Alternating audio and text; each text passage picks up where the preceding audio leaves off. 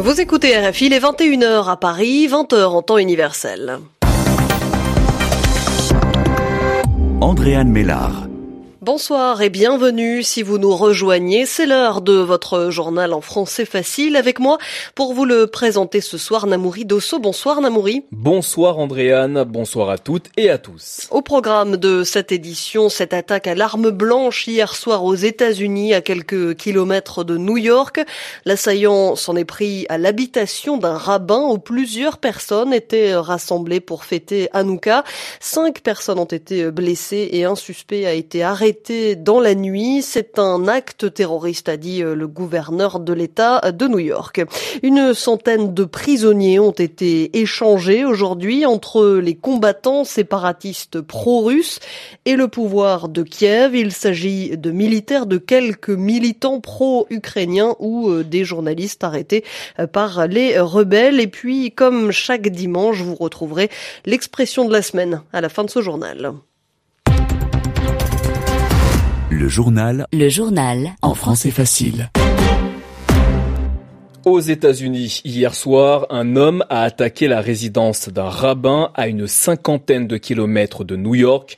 Une attaque à la machette. Il s'agit d'un long couteau qui a fait cinq blessés. Et deux sont dans un état critique. Namouri, ça veut dire que leurs jours sont en danger. L'attaque a eu lieu en pleine célébration de la fête juive de Hanouka. Lubna Anaki, le gouverneur de New York, n'hésite pas à parler d'une offensive, d'une attaque terroriste. Il faut appeler les choses par leur nom, a déclaré Andrew Cuomo lors d'une conférence de presse. Ces gens propagent la violence et la peur sur la base de la race, de la couleur et de la religion. Il s'agit bien d'un acte terroriste. Le gouverneur de New York se veut ferme après cette nouvelle attaque contre la communauté juive. Attaque survenue hier soir à Montsey, à 50 km au nord-ouest de New York. Un homme masqué et armé d'un couteau est entré dans la maison d'un rabbin alors que les convives célébraient la fête juive de Hanouka. Passant de pièce en pièce, il a blessé cinq personnes dont une grièvement. Le suspect, un Afro-Américain de 38 ans, a été arrêté quelques heures plus tard dans le quartier de Harlem. Les enquêteurs tentent toujours de connaître les raisons de son passage à l'acte.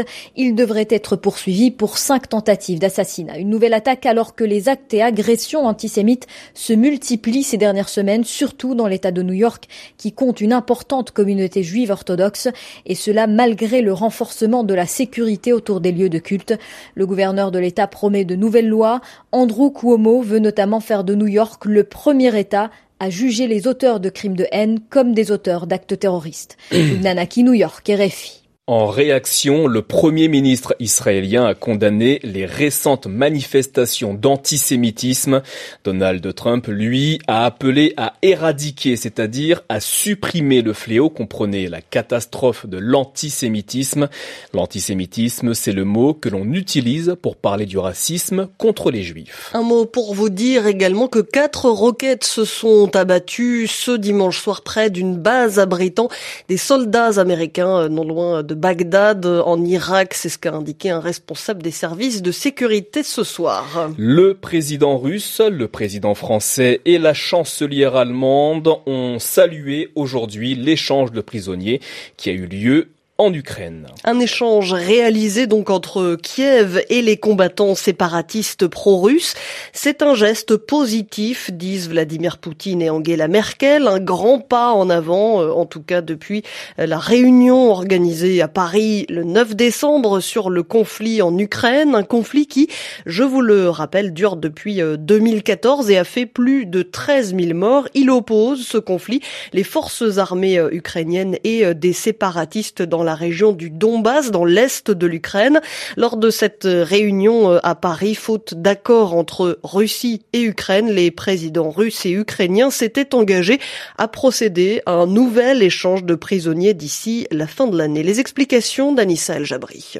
76 personnes sont revenues en Ukraine, dit Kiev, essentiellement des militaires, quelques militants pro-ukrainiens ou des journalistes arrêtés par les rebelles, certains détenus depuis cinq ans. De leur côté, les séparatistes de Donetsk et Lugansk ont dit aux agences russes s'être vus remettre chacun un peu plus de 60 personnes. On est loin d'un échange tous contre tous. C'était le principe fixé lors du dernier sommet Format Normandie à Paris en décembre. Surtout, il y a de l'amertume, parfois de la colère en Ukraine. Le pays a récupéré moins de prisonniers que les séparatistes et le profil de certains des relâchés est très contesté, comme ces cinq ex-policiers, cinq Ukrainiens qui devaient être notamment jugés à Kiev pour le meurtre de 48 manifestants à Maïdan en 2014. Des gestes qui risquent de coûter cher politiquement au président ukrainien Volodymyr Zelensky qui doit encore négocier avec Vladimir Poutine d'ici mars un désengagement militaire sur trois nouveaux points de la ligne de front. Nous sommes le 29 décembre 2019 et cette journée marque un douloureux anniversaire pour les fans de sport automobile, Andréane. Un triste anniversaire puisque cela fait six ans que le septuple champion du monde de Formule 1, ça veut dire qu'il l'a été sept fois, Michael Schumacher s'est gravement blessé dans un accident de ski et le plus terrible, Namouri, c'est l'absence de nouvelles pour les fans. Précision, Sarah Loubacouche. C'était le 29 décembre 2013 à Méribel, en Savoie. Michael Schumacher se blessait dans un accident de ski dramatique. Depuis son traumatisme crânien, les nouvelles de celui qui a été sept fois champion du monde de Formule 1 se font rares. La famille fait en sorte qu'aucune information sur son état de santé ne soit divulguée. Les dernières remontées au début de l'année, c'était pour les 50 ans du Baron Rouge. Les rumeurs sont incessantes, nous ne savons pas si l'ancien pilote est conscient ou toujours dans le coma. Vendredi, sa femme est sortie du silence. Elle a posté un message énigmatique sur une page Facebook qui prend des airs d'espoir pour ses fans. Ensemble, nous sommes plus forts, y affirme Corinna Schumacher. Alors que cela fait six ans que l'idole est absent, son public ne l'oublie pas et abreuve les réseaux sociaux de mots de soutien. Avec le hashtag Keep Fighting Michael. Michael continue de te battre. Car malgré les performances de Lewis Hamilton, six fois champion du monde, le record de Michael Schumacher en fait un maître inégalé de sa discipline. C'est l'heure de l'expression de la semaine présentée par Yvan Amar sur RFI. Que veut dire l'expression signal assez fort? On en parle tout de suite. Manœuvre Iran-Chine-Russie, un signal assez fort envoyé par Téhéran. Voilà le titre de l'une des informations de RFI aujourd'hui. Alors, c'est aussi une expression toute neuve, un signal assez fort. On pourrait penser à une phrase très ordinaire. Ce n'est pas le cas. Sa construction, son origine est particulière parce qu'il s'agit d'un premier cliché journalistique, mais qui est tellement courant qu'on se permet de le transformer, de le modifier légèrement comme s'il appartenait déjà à la langue ordinaire. En effet, depuis dix, peut-être quinze ans, on parle très souvent dans les médias d'un signal fort. Qu'est-ce que c'est qu'un signal fort? Ben, C'est un signe, mais pas n'importe lequel, un signe appuyé, le genre de signe qui ne passe pas inaperçu. On ne peut pas dire Oh, on n'avait pas compris, on n'avait pas remarqué. Par exemple, si on dit le porte-parole des rebelles a rencontré un chef d'État étranger lors de sa visite officielle. C'est un signal fort.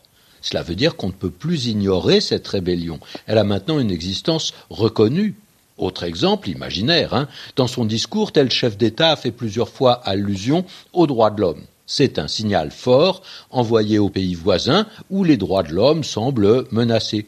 Donc c'est un petit peu comme un clin d'œil. Attention, pas un clin d'œil amical ou complice, au contraire, un geste discret, mais assez autoritaire. On n'est pas loin de ce qu'on appelle un coup de semonce, c'est-à-dire un avertissement.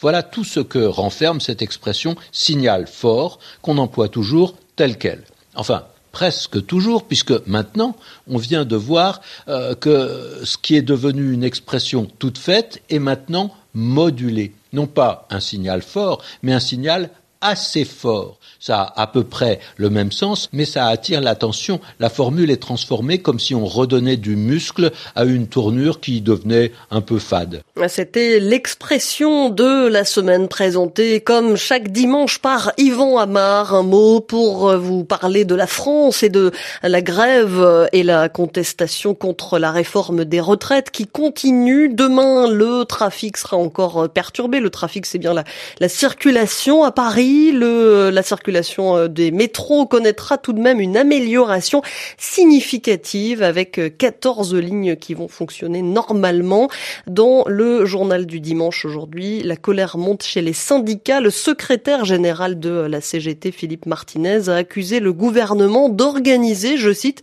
le bordel et de jouer le pourrissement du mouvement social. RFI, il est 21h10. C'est la fin de ce journal en français facile. Merci de l'avoir suivi. 7 milliards de voisins.